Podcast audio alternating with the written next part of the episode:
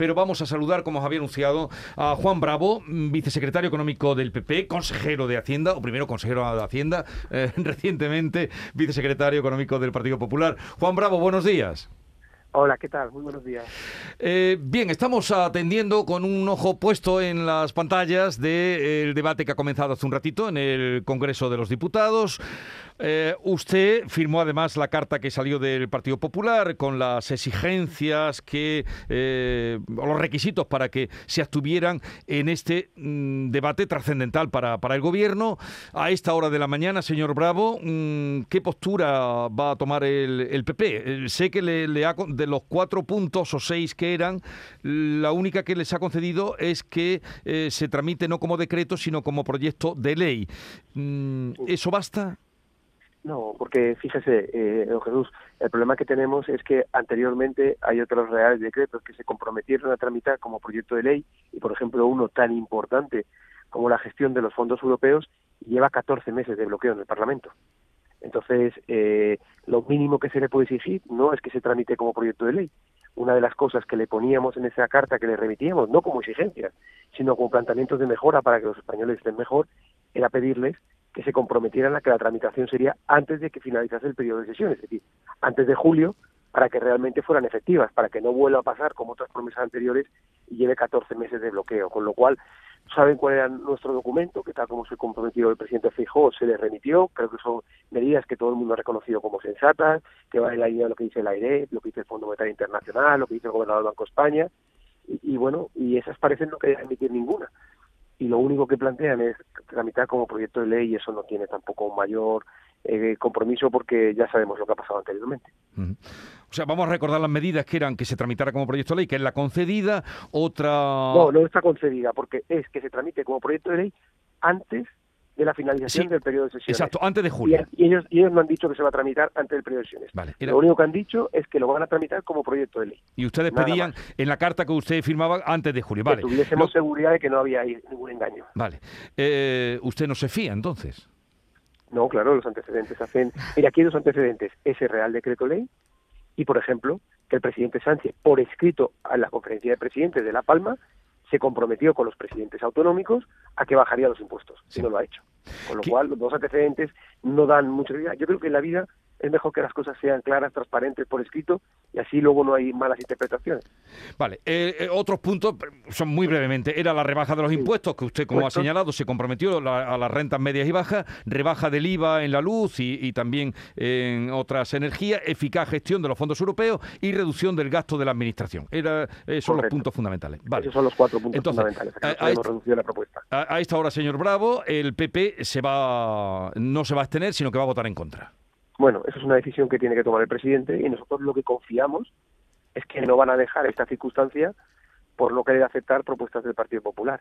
Y ante lo que han dicho en la puesta de manifiesto de este Real Decreto, lo que también es cierto es que ellos están acusando al que vote en contra de que estarán perjudicando, pero eso no es cierto. Ellos, tal como salgan de aquí, si no son capaces, el gobierno, de conseguir apoyos, porque él es él el que se ha equivocado con sus socios y que además los espía, y eso ha generado todo este conflicto, puede automáticamente aprobar otro decreto ley para que no haya ningún problema para los españoles, admitiendo alguna de las cosas que planteamos aquellos que no estamos de acuerdo con su propuesta. Con lo cual tiene distintas alternativas en el corto y en el un poquito más largo. Sí, porque si, si cae hoy el decreto, ¿qué, mm, qué pasa? ¿Qué, ¿Qué va a pasar? Sabemos lo de los 20 céntimos que devuelven, pero ¿qué, ¿qué salidas tiene el gobierno? Volver a, volver a aprobar un decreto ley tal como salgan del Parlamento, podrían aprobar un decreto ley recogiendo alguna de las medidas. Si, si no tienen apoyos de nuevo, pues tendrán que apoyarse en los que estamos dispuestos a darle el sí si ellos asumen alguna de las cosas que le hemos pedido. Es lo que digo.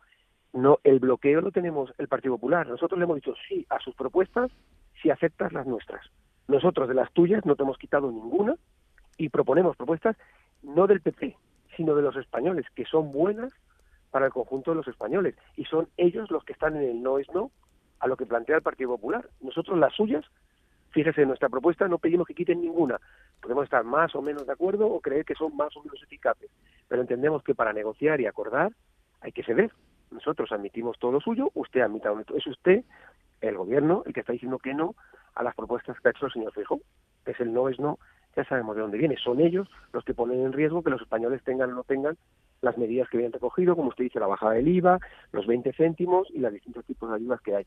Y también están dejando sin ayuda a las rentas medias y bajas, no están haciendo un esfuerzo para la eficiencia del gasto público y el enorme riesgo que supone, y me llevan muchos meses o incluso años oyendo de los fondos europeos. Creo que lo que pedimos es muy sensato, muy asequible y si no lo hacen, es porque bueno ellos están priorizando otras circunstancias. Bueno, otro asunto. Aprovechando que usted de economía es lo suyo, es su fuerte, acaba de salir el IPC eh, que nos da un respiro, mm, baja a 8,4. ¿Qué valoración eh, hace de, ese dato que ha salido hoy?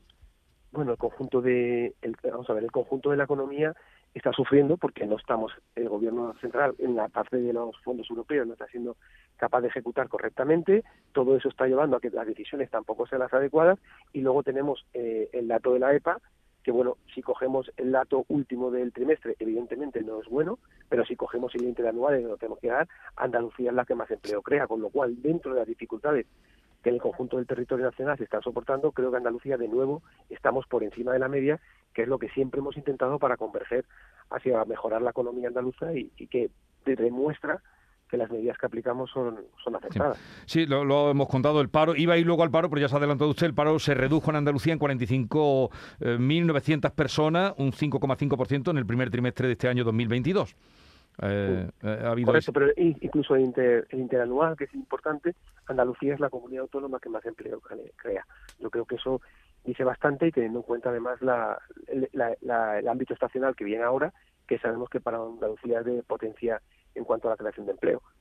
Queda mucho por hacer y la, la previsión económica que ha rebajado los parámetros para todo el territorio nacional nos tiene que hacer ver que debemos trabajar más y mejor, todos pero recordemos que gran parte de la responsabilidad, la gran parte de las medidas, las tiene el gobierno central y nos tiene que escuchar. De hecho, hoy tenemos en el Senado una, una reunión o una comisión con la vicepresidenta económica para hablar de los Next Generation y será de nuevo necesario decirle que no se están ejecutando y que ese dinero no está llegando ni a las pymes, ni a las empresas, ni a los ciudadanos y en general no se está ejecutando y estamos perdiendo la oportunidad de los 70.000 millones de euros.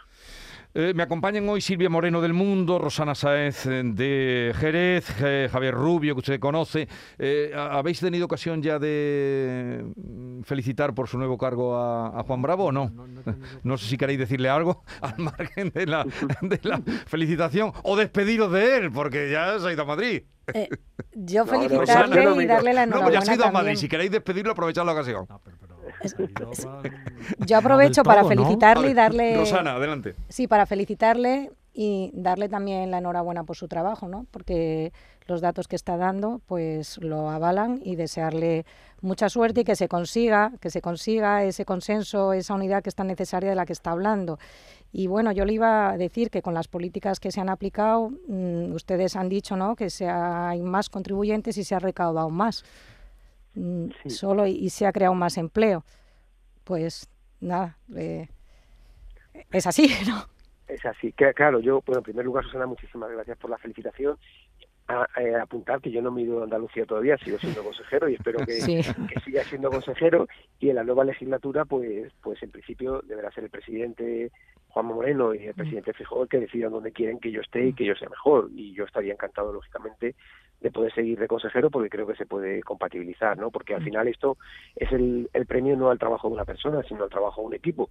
Y lo que está, lo que se ha conseguido rápidamente también en el Partido Popular Nacional es con hacer un equipo, ¿no? Y por eso ese documento tan potente que ha salido y que está reconociendo por el conjunto de economistas de este país, pues bueno, que, que es un documento que está bien bien dirigido, ¿no? Que tampoco es muy diferente de aquello que nos han oído hablar durante toda la legislatura que se está haciendo en Andalucía, que yo creo que por eso es que se haya elegido mi persona, porque representa el, el, cambio andaluz, el sistema andaluz, la fórmula andaluza, ¿no? Y, y, en cuanto a los datos, pues sí, nos queda mucho, pero fijaros, nos queda mucho de ejecución de fondos europeos. Como yo os decía, hasta el 2026, 2027 tenemos una capacidad de inversión de aproximadamente 22.000 millones de euros. El reto que tenemos por delante, a pesar de las dificultades, es enorme y hay gente que en las dificultades encuentra oportunidades y ahí es donde quiere estar Andalucía, mm. en las oportunidades. Eh, nos duele que no encontremos todo el apoyo en, en, otros ámbitos de las administraciones, pero bueno, nosotros seguimos a lo nuestro y seguiremos aportando soluciones si las, las quieren aceptar. Bueno, eh, Silvia. Sí, señor Bravo, enhorabuena. Ya lo felicité por redes sociales, pero aprovecho los micrófonos del programa para, para hacerlo también.